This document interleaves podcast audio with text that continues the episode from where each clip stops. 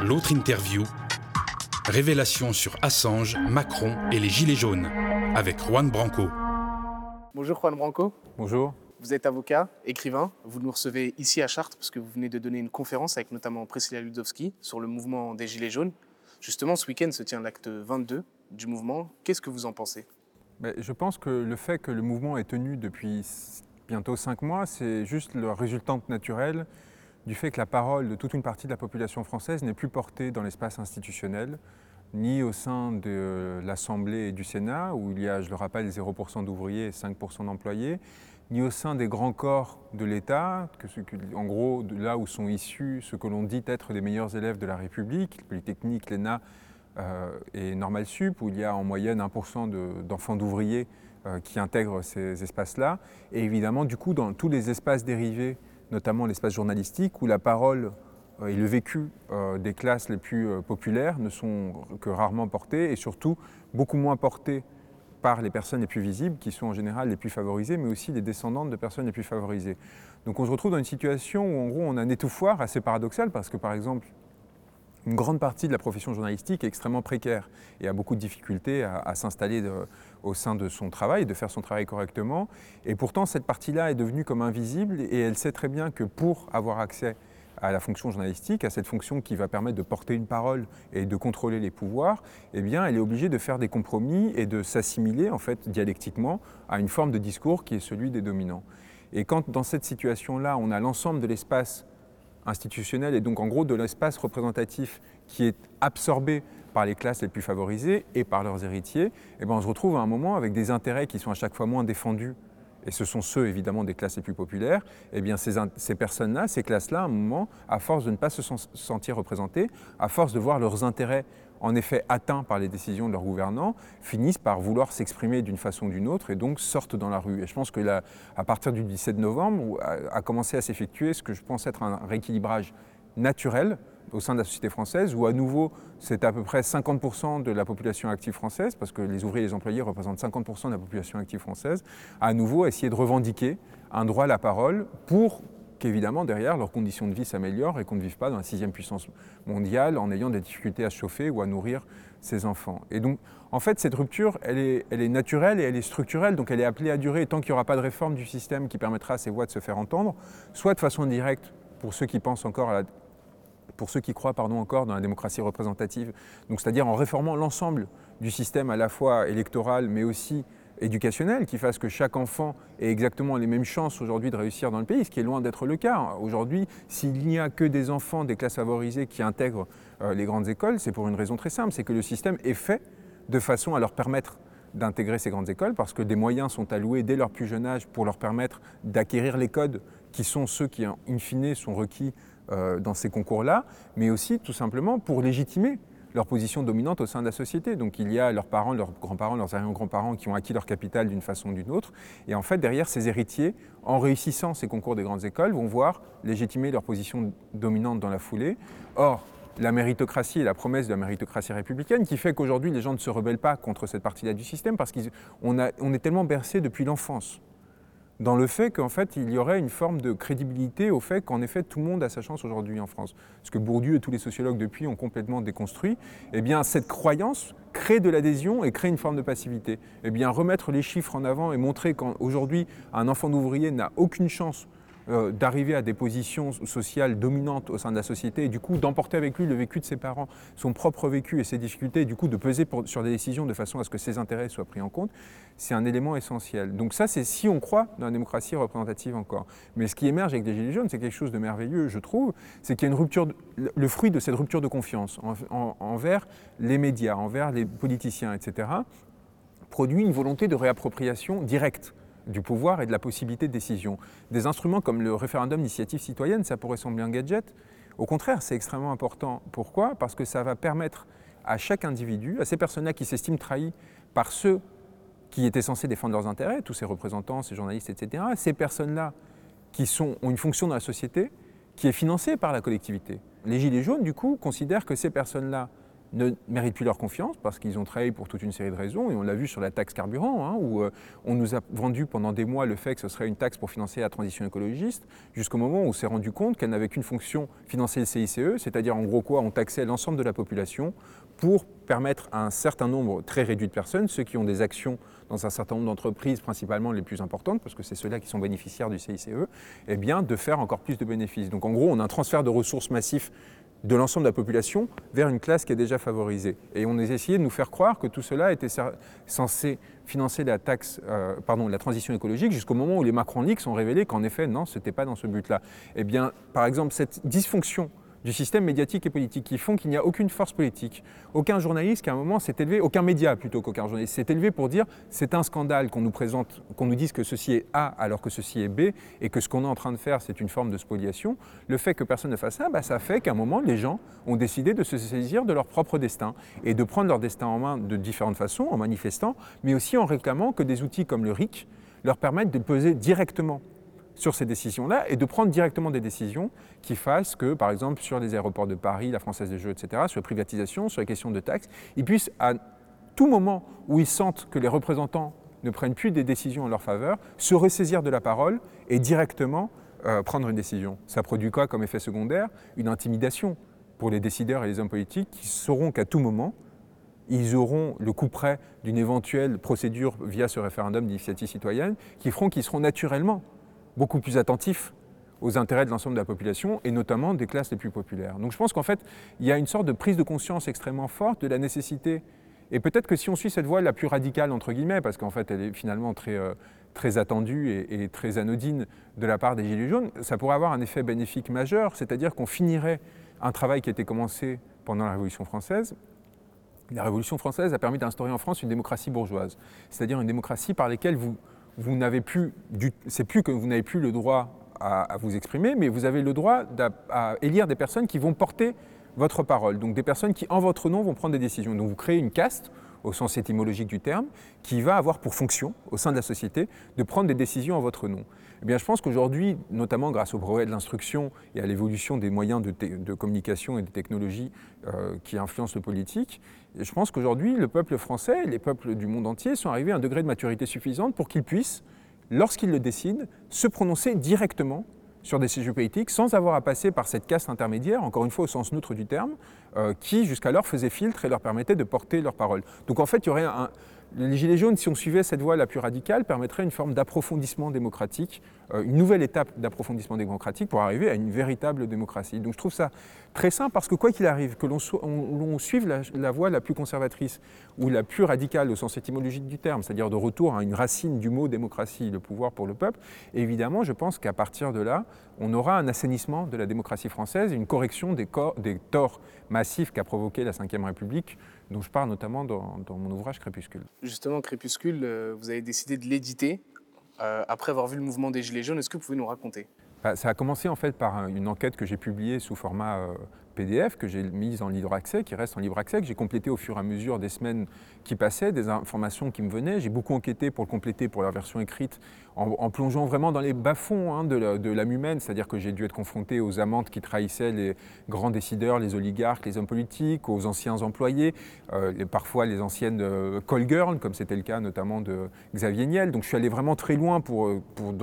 dans, la laideur de l'âme humaine pour essayer d'en ressortir des informations qui toucheraient à l'intérêt général et pour essayer de nourrir en fait un récit de comment fonctionnent les élites dans notre pays aujourd'hui et leurs déficiences majeures. Alors, quand j'ai mis en ligne euh, le, PDF, ça a pris en fait une ampleur très importante qui, à mon avis, est liée. C'est une enquête que j'avais commencée début octobre, donc avant le mouvement des Gilets jaunes, que j'avais appuyé à soutenir dans la foulée, enfin avant l'acte 1, pardon, parce que je voyais bien en fait que la déficience de nos élites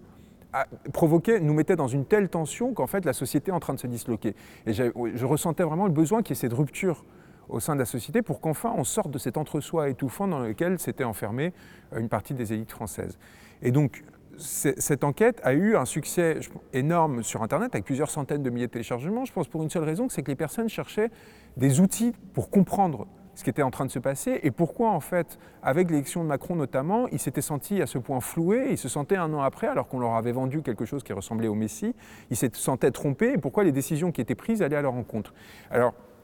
traditionnellement, on se refuge soit dans l'abstention, soit dans une sorte de rejet et de nihilisme politique. Pourquoi? Parce qu'on se sent complètement impuissant face à la violence des puissants. Je pense que les gilets jaunes, violence pardon, des dominants. Je pense que les gilets jaunes ont désactivé cet effet-là et donc on cherchait, on nourrit un effet de une recherche de compréhension très importante. Et là, j'avais une fonction, je pense, de passage en fait, naturellement qui s'est interposée. Moi, qui avais vécu dans ces sphères-là, qui avait rencontré ces oligarques, Xavier Niel, euh, certains des principaux ministres d'Emmanuel Macron, dont Édouard Philippe, qui avait essayé de m'amener à travailler avec eux, euh, mais aussi l'espace médiatique où j'avais été très inséré, très repéré depuis mon plus jeune âge, mais aussi les grandes écoles, Sciences Po, Normal Sup, etc. J'avais une masse d'informations extrêmement importante que je pouvais redistribuer, ce qui donnait des outils aux gens non seulement de se mobiliser et de comprendre les ressorts en fait de la crise à laquelle on était confronté, mais aussi quelque part d'éviter une forme de, d'effondrement moral qui ferait qu'on se dirait, bah oui, justement, on, se sent complètement impuissant parce que tout ça, c'est trop incompréhensible, trop complexe, etc. Et alors, c'est aussi un grand outil, je pense, contre toute forme de complotisme, et notamment contre les, les, stratégies du bouc émissaire qui font que quand vous ne comprenez pas, vous cherchez des solutions simplistes. Alors, ça peut être des francs-maçons, des juifs, etc. Et là, en fait, en donnant vraiment des clés de compréhension du système tel qu'il fonctionne véritablement de l'intérieur, en montant à quel point il alimente la corruption, donc pas du tout pour le dédouaner, mais au, contraire pour l'accuser frontalement, je permets aux gens d'avoir une forme d'émancipation, en fait, de libération par rapport au discours un peu euh, enfermant dans lesquels ils auraient pu se trouver. Et surtout, je les active politiquement, parce qu'après, à partir de ça, à partir des armes que je leur donne, c'est à eux de se déterminer, de trouver les solutions, les voies de mobilisation, qu'elles soient euh, plus ou moins radicales, pour justement provoquer cette bascule sans fantasme, vraiment à partir de faits, d'une enquête euh, très fouillée, et, et, tout simplement de comprendre, en fait, et je pense que le plus important dans, dans ce texte, c'est le lien entre puissance financière, puissance politique et puissance médiatique. Et comment, en fait, en France en particulier, on a fini par créer une sorte de, fonctionnement circulaire dans lequel un certain nombre de personnes, très peu, hein, quand on parle de 9 personnes qui détiennent 90% de la presse écrite nationale, ces 9 personnes, en plus, c'est des personnes qui se connaissent qui se fréquentent, qui parfois se marient entre elles. On voit Xavier Niel et la fille de Bernard Arnault, par exemple. Bernard Arnault qui derrière rachète l'hôtel particulier d'Arnaud Lagardère pour s'y installer, une fois, pardon, de Jean-Luc Lagardère une fois que celui-ci est mort pour s'y installer. Ces personnes en fait qui fonctionnent en vase clos, dans une forme d'endogamie très importante, qui vont faire, qui vont, qui vont racheter des milliards dans un seul but, influencer l'espace politique pour obtenir des décisions qui vont aller en leur faveur. Parce que les fortunes de ces personnes-là, et je pense que c'est l'élément que je détaille et qui est le plus important dans mon ouvrage, dépendent très majoritairement de la puissance publique, dépendent très majoritairement des ressources que nous concentrons à Paris à travers les taxes, les impôts, etc. Théoriquement, pour faire de la politique, pour les redistribuer selon nos choix sociaux, économiques, etc. Et ces personnes-là, en fait, ont fini par créer des points de fuite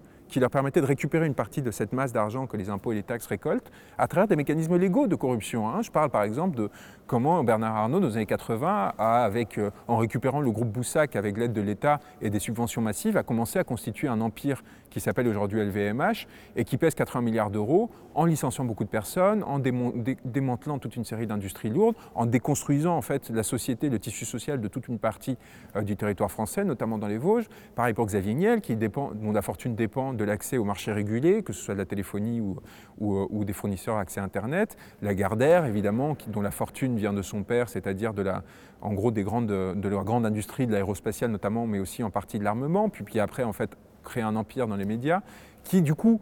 lui permettent d'obtenir les faveurs du politique, qui en retour leur permettent d'obtenir des décisions importantes. Je montre comment on est, par exemple, Macron, après avoir été le banquier de Lagardère, quand il rentre à l'Élysée comme conseiller de François Hollande, va s'impliquer dans les négociations entre Lagardère et EADS pour euh, vendre ses actions euh, dans l'entreprise qui deviendrait Airbus et en tirer près de 100 millions d'euros de dividendes. évidemment, qu'est-ce qui va se passer dans la foulée? Et c'est pas complotiste, hein, c'est juste factuel. Après, on peut penser que c'est un pur hasard, que ce soit le JDD ou Paris Match par le truchement de Mimi Marchand, qui sont des propriétés de Lagardère, vont faire campagne pour Macron de façon massive avec un nombre de une complètement délirante, des fausses paparazzades qui vont mettre en une, euh, qui vont en fait servir à faire connaître cet individu qui s'était fait coopter au sein des élites du Petit Paris, le faire connaître au reste de la population française pour le faire adopter, introniser, une fois que l'ensemble des autres candidats du système se sera effondré, et eh bien pousser massivement à son élection.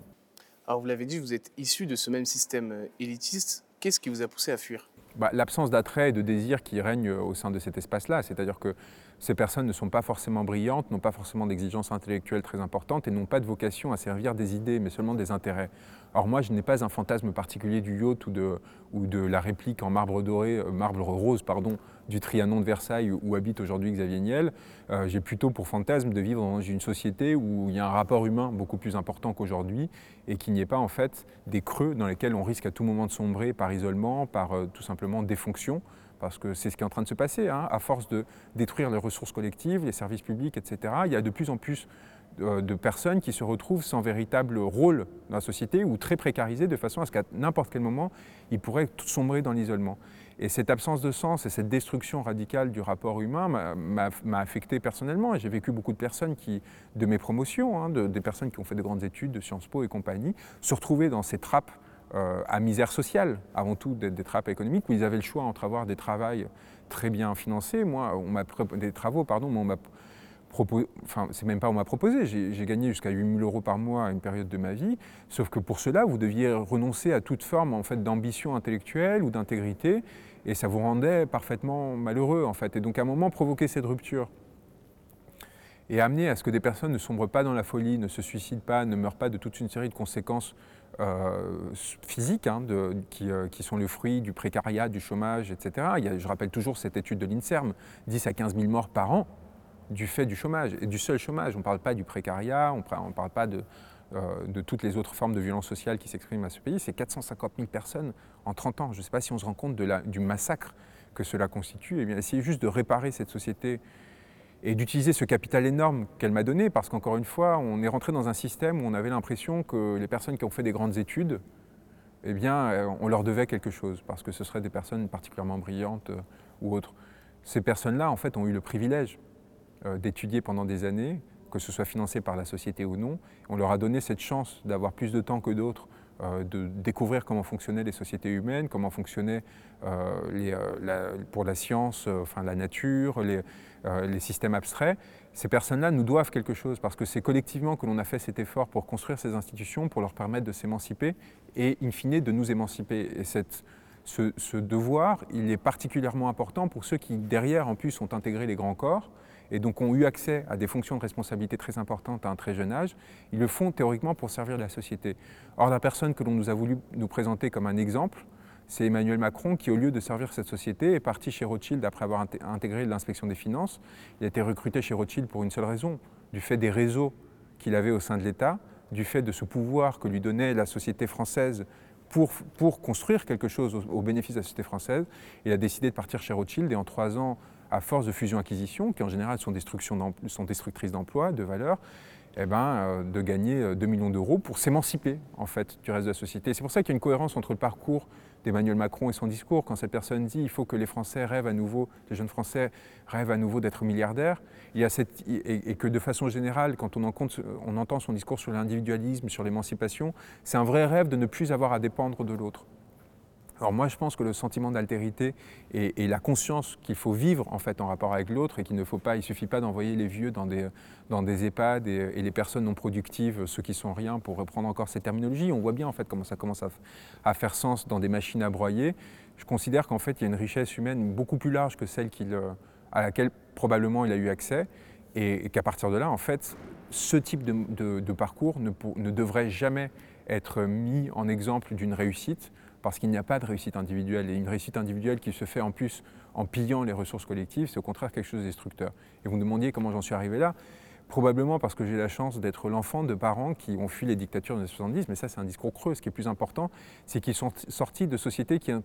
étaient encore structurées. C'est-à-dire que comment est-ce que vous faisiez pour survivre dans un petit village sous l'Espagne franquiste ou salazariste, alors que justement vous aviez, vous recherchiez une forme d'émancipation? Eh bien, vous compreniez qu'il y avait un système d'entraide qui passait en dehors de l'État, qui passait en dehors des systèmes traditionnels, en fait, enfin des systèmes politiques et de réussite individuelle, parce que tout était bouché à l'échelle nationale et que les systèmes étaient figés. Or, bah, justement, je pense qu'ils m'ont donné quelque chose euh, qui m'a apporté une autre chose dans la foulée, c'est qu'en faisant de moi un enfant d'immigré, enfin moi-même étant né en Espagne, euh, donc en n'ayant pas beaucoup de famille en France, aucune, à part en fait mes parents et ma petite sœur, je savais à quel point je dépendais du bon fonctionnement de la société pour ne pas me retrouver dans une de ces trappes dont je parle. J'étais plus vulnérable que la moyenne, même si par ailleurs on a, eu un parcours de vie très riche, hein, avec l'accès à beaucoup de facilités. Il y avait quand même cette chose-là qui, en termes de lien social, parce que mes parents eux-mêmes étaient étrangers et que leur cercle social n'était pas forcément encore à Paris complètement, parce que les espaces familiaux n'étaient pas, en France, qu'ils étaient loin, euh, eh bien une, conscience de ce que la dépendance à l'autre non seulement crée, mais aussi la richesse qu'elle apporte et la nécessité pour les personnes qui n'ont pas la chance justement d'avoir vécu dans des familles riches et confortables, comme Emmanuel Macron ou comme moi j'ai pu euh, y avoir accès à un moment de ma vie, même si euh, la, période a, changé. Eh bien ces personnes-là, il faut toujours être en lien avec eux et leur permettre justement d'avoir accès à cette ressource qui n'est pas tangible, ce n'est pas, pas de l'argent, euh, pas seulement de l'argent, même si c'est très important, les filets de sécurité sociaux, etc. Et leur permettre justement de survivre et pas simplement d'être dans une idéologie productiviste dans laquelle on en ferait une chair à marcher. Alors dans Crépuscule, vous dévoilez qu'en 2014, vous êtes reçu par Xavier Niel. Est-ce que vous pouvez nous raconter? Oui, c'est un déjeuner en fait qu'il organise, euh, qui est assez banal, hein, parce qu'il l'organise de façon récurrente avec un certain nombre d'impétrants, de personnes qui, euh,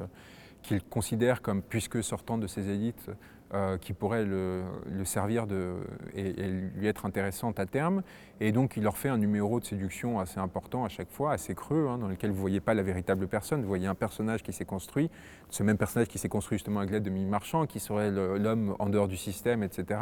Il en arrivait même quand même à me dire qu'il ne s'entendait pas bien avec Bernard Arnault, son beau-père, alors qu'ils ont en fait investi dans beaucoup beaucoup d'affaires, j'ai découvert plus tard ensemble, pour essayer de faire croire qu'il ne s'était pas intégré à cette, à cette sphère-là.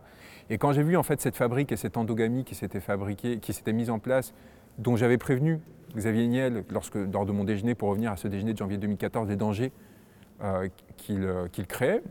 et j'avais fait en fait en lui disant, non seulement pour la société, mais même pour lui-même. C'est-à-dire que dès le moment que l'on commençait à acheter de façon compulsive des médias, Le Monde, L'Observateur, etc., il y avait un risque très important de confusion des gens qui faisait que même s'il avait été honnête, ce qui n'était pas le cas, il y aurait un reproche et, une tension qu'il créerait dans l'espace démocratique dangereuse. Eh bien, quand j'ai vu, en fait, quatre ans plus tard, que cette personne-là qui m'avait dit lors de ce déjeuner euh, qu'Emmanuel Macron souhaitait devenir président de la République et qu'il le deviendrait probablement et qu'il m'avait fait entendre qu'il se mobiliserait en sa faveur, chose qui a été confirmée depuis, hein, notamment par l'ouvrage Mimi publié chez Grasset, eh bien, quand j'ai vu quatre ans plus tard les conséquences, c'est-à-dire qu'en effet Emmanuel Macron avait été élu et que euh, M. Niel continuait avec Bernard Arnault d'organiser ses coteries visant à influencer la production d'informations de façon euh, très douce, mais peut-être euh, pas si douce que ça, j'ai décidé de me désolidariser définitivement et de rompre avec cet espace-là et d'en révéler le fonctionnement interne. Votre livre Crépuscule caracole en tête des ventes, mais il y a quand même un silence médiatique autour. Est-ce que vous pensez réellement que c'est lié au fait que la plupart des médias appartiennent justement euh, à ces hommes d'affaires bah, Structurellement, c'est le cas. Hein. J'ai quand même fait euh, les radios des nationales belges, portugaises, euh, espagnoles, les matinales en plus, hein, pas, des infos, pas, des médias secondaires, le premier quotidien norvégien, enfin des choses qui sont quand même d'une importance assez, assez amusante, même si ça pourrait sembler de l'anecdotique. Et le silence absolu qui préside à la réception de cet ouvrage, qui en effet est vraiment en tête des ventes. C'est pas, pas, pas, c'est pas une invention, hein. on est vraiment euh, au niveau de Guillaume Musso, ce qui est quand même assez exceptionnel et, rigolo. Eh bien, ce silence, il est le fruit de ce que je raconte dans cet ouvrage, tout simplement. Et c'est une magnifique mise en abîme, c'est-à-dire pas forcément un complot, pas forcément des réseaux qui s'activent pour détruire à l'avance, mais une forme de connivence qui font qu'il y a un point aveugle majeur au sein de l'espace informationnel français. C'est en effet ces liens entre puissance oligarchique, donc entre médias, euh, euh, fortune financière ou économique de première importance et pouvoir politique. Et si vous remarquez, c'est le seul creux réel dans l'espace informationnel français, qui par ailleurs a beaucoup de journalistes de grande qualité, mais il y a un point aveugle. Or, ce point aveugle est devenu déterminant pour le devenir de notre espace démocratique, c'est-à-dire qu'il permet aujourd'hui de créer des distorsions telles qu'ils affectent directement les choix des citoyens. Pourquoi? Parce qu'une démocratie où l'information est viciée et où vous avez une concentration telle du politique sur un événement particulier qui est l'élection présidentielle tous les cinq ans, eh bien, il suffit qu'il y ait une dérive qui à un moment s'installe, que l'on ne puisse pas contrer parce qu'il y a des effets de bord. Je ne dis pas que, la, euh, que, Lagardère a fait Emmanuel Macron, mais il suffit que vous lanciez plusieurs unes de Paris Match successives où vous faites monter cette personne-là, non seulement pour lui créer une notoriété artificielle, mais pour ensuite amener Gala, VSD, etc. à se dire on ne peut pas rater ce phénomène-là, vu qu'ils vous êtes, ils ont racheté pas n'importe quel média, mais les médias en fait qui ont qui envoie les signaux les plus importants. Et de la même façon que JDD, avec quatre unes en deux mois et demi les deux premiers mois et demi de, qui ont suivi la nomination d'Emmanuel Macron ministre de l'économie, c'est quand même pas rien pour un hebdomadaire, eh bien ça provoque quoi? Ça provoque évidemment un effet d'entraînement massif qui fait que quand par ailleurs Xavier Niel, lorsqu'il déjeune avec le directeur du Monde et avec son directeur général, lui dit Regardez, il y a ce jeune homme euh, plutôt euh, qui est bien, faites attention à lui, euh, surveillez-le. Et après, par ricochet, de bonne foi, les personnes font circuler cette information. Vous voyez, en fait, c'est de, la production douce c'est pas, pas un complot ou, quelque chose de systématique, mais qui en fait fait que par effet de suivisme et par des effets structurels du fonctionnement de l'espace médiatique aujourd'hui, vous pouvez très rapidement créer en fait des vagues de notoriété extrêmement brutales qui sont très difficilement euh, contrables en quelques mois. Et euh, encore une fois, vous vous retrouvez avec euh, un Emmanuel Macron que l'on a dû nous présenter puisque son parcours n'avait rien de valeureux, hein, comme un grand pianiste alors qu'il avait eu un... Comment est-ce qu'on justifiait ça en disant qu'il avait un troisième prix au conservatoire municipal d'Amiens? Puis après, un grand philosophe, comment est-ce qu'on justifiait ça En disant qu'il avait vérifié l'appareil critique du dernier ouvrage de Paul Ricoeur. C'est quoi l'appareil critique? C'est les notes de bas de page. Il l'avait vérifié, il l'avait même pas fait. On l'a présenté comme le Mozart de la finance. Pourquoi? Pour ce que je viens de vous raconter, la façon dont il avait utilisé les ressources que lui avait attribuées l'État pour organiser des fusions-acquisitions au, sein de la, au sein de la Banque Rothschild. Je suis désolé d'utiliser ce thème vulgaire, mais il est utilisé par Alain Main, qui est une des personnes qui ont propulsé Emmanuel Macron dans sa première phase d'intégration au sein des élites parisiennes. Être banquier d'affaires, ce n'est pas être un génie, c'est être pute. C'est Alain Main qui l'utilise euh, texto en parlant d'Emmanuel Macron. En parlant d'Emmanuel Macron. Eh ce génie de la finance, et je ne sais plus quoi. Ah oui, un brillant élève, alors qu'il a raté trois fois Normal Sup et qu'il a dû s'y reprendre à deux fois pour passer l'ENA. Je ne juge pas les gens, le talent des gens selon leur capacité à passer le concours, mais ils en ont fait en fait un, instrument pour essayer de nous servir quelqu'un qui, de façon désintéressée, en fait, se serait donné au bien commun et à l'intérêt général en, en, passant ces élections. Pourquoi? En se présentant à ces élections Parce qu'il aurait pu être tout cela sinon. Qu'il n'y ait pas cette capacité des médias à faire contre-pouvoir et qu'il y ait eu ce suffisme, qui n'est pas forcément instrumentalisé. Euh, les oligarques dont je parle ne sont pas derrière chaque, chaque journaliste, ce n'est pas du tout ce que je dis. Eh bien, cette absence de pensée, cette médiocrisation de l'espace euh, médiatique font que, in fine, vous pouvez fabriquer très facilement un candidat qui va en fait s'imposer et faire que les populations, euh, quelque part bernées ou en tout cas mal informées, vont voter pour cette personne au lieu d'une autre. Et dès le moment que vous votez pour A en pensant que A est B, bien votre vote n'a plus grande valeur. Le fondement de la démocratie, c'est une information pluraliste et qui soit justement le plus proche de la vérité. Et plus vous éloignez par ces effets de communication et ces manipulations, eh bien plus, évidemment, qu'est-ce que cela produit? Une des distorsions démocratiques avec derrière des frustrations très fortes et des mouvements comme les Gilets jaunes. Aujourd'hui, quelle est votre situation? Parce qu'il y a quelques années, vous étiez lancé en politique. Maintenant, vous êtes euh, l'avocat de Maxime Nicole, mais bénévolement Écoutez, moi, j'ai passé une période très difficile parce que l'écart, en fait, euh, difficile. Pourquoi? Parce que la, désadhésion à ce système a un grand coût et on vous le fait payer très cher, et notamment justement en termes de, fonction sociale et de, capacité à retrouver euh, un rôle dans ces espaces-là. Et je me suis retrouvé d'ailleurs euh, à dormir sur le canapé de ma mère au RSA pendant une période, ce qui n'était pas forcément attendu. Et j'en fais pas du tout un misérabilisme ou quoi que ce soit, mais c'est vrai que ça m'a permis de comprendre en fait ce que la violence de la précarité pouvait provoquer, même si par ailleurs, hein, moi, j'avais pas, j'ai pas eu de réel risque de me retrouver à la rue. Mais cette expérience a été fondamentale pour me rendre compte justement de ce qu'est la violence sociale, ce qui est quelque chose dont vous êtes très protégé quand vous, êtes, vous grandissez. J'allais dire vous êtes élevé parce que c'est presque ça, on vous élève un peu comme des poulets en batterie. Moi en sixième, je voulais faire Sciences Po et en terminale, je regardais les épreuves de l'ENA. Donc vous imaginez bien que ce n'est pas quelque chose qui vous vient naturellement, c'est quelque chose qui vous est induit par votre appartenance à ce milieu social. Eh bien, cette violence sociale, vous en êtes préservé quand vous, habitez dans ces espaces-là. Et c'est pour ça que les hommes politiques qui nous dirigent sont probablement de bonne foi. Ils ne se rendent pas compte de la violence de leur politique sociale. Ils ne se rendent pas compte du choc et de la violence que peut, représenter pour un individu, mais aussi pour une famille, un licenciement. Évidemment, a fortiori, la, la, fermeture d'une usine et donc euh, la destruction, en gros, du tissu économique d'un territoire. Eh bien, en confrontation à ces espaces-là m'ont permis, de, je pense, d'accroître ma sensibilité, de me rendre compte à quel point il était urgent de provoquer une bascule euh, dans ce pays. Et quant à ma capacité à vivre, écoutez, ben, malgré le fait que le livre soit toujours disponible euh, gratuitement, beaucoup de personnes l'ont acheté je pense que quelque part, comme un geste citoyen un soutien important à, la cause des Gilets jaunes, euh, ce qui m'a permis, en fait non, ça ne m'a pas permis parce que j'avais déjà eu droit à une avance de 7000 euros qui me permettent pendant quelques mois de tenir, en gros quoi, euh, et, par la suite de me reconfigurer en espérant que qu'on créera des espaces, on créera dans, dans cette société qui permettront de, de, retrouver une fonction sans avoir à compromettre son intégrité ou à participer à quelque chose qui aujourd'hui, je pense, est délétère pour l'ensemble du pays, mais probablement aussi de l'humanité, parce que la, crise aujourd'hui écologique est le fruit aussi de ces compromissions et de cette, de cette incapacité des décideurs à sortir de rapports d'intérêt et à rentrer dans une véritable construction idéologique euh, dans le rapport aux politiques.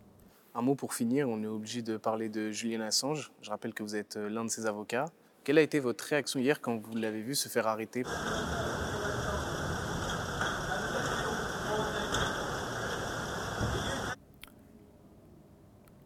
J'ai ressenti une grande honte pour euh, toutes les personnes qui, depuis des années, prétendaient que cet homme avait fait le choix volontaire d'être enfermé dans cette ambassade. Et ils ont été beaucoup, y compris dans l'espace médiatique, surtout peut-être dans l'espace médiatique.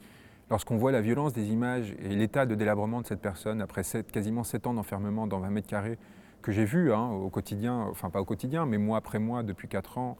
euh, depuis la première fois que j'ai rendu visite, et qui était difficile à partager vis-à-vis de l'extérieur, parce que ses communications étaient très limitées avec le monde extérieur. Et, et donc j'ai ressenti quelque part presque un soulagement qu'enfin le monde entier soit obligé de voir en fait la souffrance qui avait été infligée à cette personne, souffrance qui est en grande partie le fruit de l'abandon. Et je pense que c'est là aussi euh, la source de mon intérêt pour la question euh, médiatique. J'ai vu en fait la, violence que pouvait produire l'asservissement des organes des presses et des organes médiatiques aux paroles de pouvoir et l'absence de contrôle qu'effectue euh, la presse sur les paroles de pouvoir, en tout cas la symétrie avec laquelle elle traite ceux qui sont dans le pouvoir par rapport à ceux qui n'en sont pas, détruisent des vies. Et cet homme n'est pas mort, je ne sais pas par quel miracle, alors qu'on l'a accusé d'être un violeur, un antisémite, un agent du FSB, à chaque fois sans le moindre début de preuve, ou en utilisant ou en distordant les faits avec une violence extraordinaire. Et personne, à un moment, alors que c'est quand même des élites qui sont censées être formées, être capables justement de discriminer l'information, ne s'est pas dit, ne s'est dit, non mais là ça devient peut-être un peu grossier. On a cette personne qui était héroïsée il y a huit ans et qui soudain se serait devenu un monstre absolu. Et on a dû lutter très violemment contre l'indifférence, voire le rejet que suscitait en fait ce suivisme médiatique par rapport à des paroles de pouvoir, encore une fois, qui n'avaient qu'un objectif, écraser cette personne. Pourquoi? Parce qu'il il, gênait leurs intérêts, tout simplement. Et ce dissident d'intérieur, qui a été maltraité avec une violence extraordinaire hein, euh, sur notre continent, ce qui devrait dire quelque chose sur euh, notre capacité à vraiment être en, en défense sincère de nos valeurs, parce que je pense pas, parce que ce qui s'est passé avec Julian Assange, c'est la même chose qui s'est passé pour les dissidents, euh, qu'ils soient russes ou euh, des espaces, euh, des autres empires en quelque sorte, qu'ils soient russes, chinois, comme Ai Weiwei et compagnie, c'est-à-dire un vrai harcèlement politique avec un espace médiatique qui n'a pas du tout joué sa fonction de protection et qui, au contraire, a accompagné cette violence contre des personnes qui n'avaient fait qu'une chose. Julian Assange, je le répète, n'a fait qu'une chose publier des documents véritables qui révélaient des informations d'intérêt général. On peut commenter la façon dont il l'a fait ou tout ce que l'on voudra. Le fond est là et il est incontestable. Il a participé à comprendre comment fonctionnaient les appareils de pouvoir de l'intérieur. Et pour cela, il a payé un prix extrêmement cher et il y a une volerie extraordinaire de la part de la grande partie de la presse qui, au lieu de se mobiliser pour sauver et protéger ce qui était l'un de ses confrères, l'a laissé en fait, alors que c'était là la fonction et là l'importance, parce que dans notre solitude, on n'a pas pu mobiliser suffisamment la société pour à notre tour faire pression sur les hommes politiques pour éviter que ce destin soit brisé. Et aujourd'hui, on doit continuer cette lutte, et ça va être extrêmement difficile, mais je suis euh, absolument confiant sur le fait qu'on permettra à cet homme de recouvrir sa liberté euh, avant que, que, la mort euh, ne vienne le chercher. Et si ce n'était pas le cas, eh bien à nouveau, je pense que ces images pèseront très très longtemps sur euh, l'inconscient collectif euh, de nos pays et de nos euh, démocraties, en tout cas de nos régimes politiques. Et je pense qu'on se souviendra longtemps du fait que cet être-là, qui à 45 ans, 46 ans, ressemblait à un vieillard, le, le ressemblait du fait de notre inanité. On va vers la fin de Wikileaks selon vous? Non, pas du tout. On a pris des mesures en fait, qui permettront à Wikileaks de survivre, notamment la nomination d'un nouveau rédacteur en chef depuis bientôt un an, parce que c'est une opération qui était attendue. Et, euh, c'est la meilleure façon en fait, de permettre au combat de Julian Assange de survivre. C'est non seulement de faire vivre Wikileaks, mais surtout de continuer à l'améliorer, le perfectionner, faire que des erreurs qui ont été commises dans, le passé ne se reproduisent plus et, euh, continuer en fait à se battre tout simplement pour la transparence et la liberté de l'information. Euh, on a beaucoup reproché à Julian Assange de se concentrer sur sur les États-Unis et sur les, euh, surtout sur les États-Unis. Et je pense que euh, ça, ça, montre un manque de pensée en fait, de la part des journalistes qui ont fait ce travail. Euh, Julian Assange est un dissident. De la même façon que ce serait absurde de reprocher à Ai Weiwei ou ça aurait été absurde de reprocher à Solien Nestin de ne pas s'être attaqué aux États-Unis lorsqu'il se confrontait au pouvoir russe et américain, de la même façon, il est complètement absurde d'exiger de quelqu'un qui se vit comme un dissident de ce qu'il considère être un empire américain, au sens large du terme, hein, c'est-à-dire en tant que citoyen australien, quelqu'un qui se considérait comme un citoyen de seconde zone parce qu'il voyait bien que les grandes décisions qui concernaient son pays étaient prises à minima en accord avec les intérêts américains et non pas de façon pleinement souveraine. Cette personne qui s'est formée en résistance face à cet état, de, fait pour retrouver une capacité d'action politique, il est évident qu'il se concentre sur l'espace politique qui est le sien, au sens large du terme, donc l'espace politique américain et, sa zone d'influence, et qu'il se battent pour les libertés dans cet espace-là. Est-ce que ça permet aux Russes ou aux Chinois euh, de faire leur miel pour ci ou pour ça? Je pense que c'est avoir une vision assez triquée du monde et penser que si les uns perdaient, les autres gagnaient. Je pense que le, le monde ne fonctionne malheureusement, pas, enfin heureusement, pardon, pas comme ça et que montrer les défaillances d'un système ne permet aujourd'hui, surtout dans un, un, moment où il y a une relative pacification des relations internationales, que d'améliorer ce système, en tout cas il faut l'espérer, et non pas euh, participer au, à telle ou telle politique de puissance. Merci Juan Branco d'avoir pris le temps de répondre à nos questions. Merci à vous. Le média est indépendant des puissances financières et n'existe que grâce à vos dons. Soutenez-nous sur lemediatv.fr. Et pour ne rien rater de nos contenus, abonnez-vous à nos podcasts.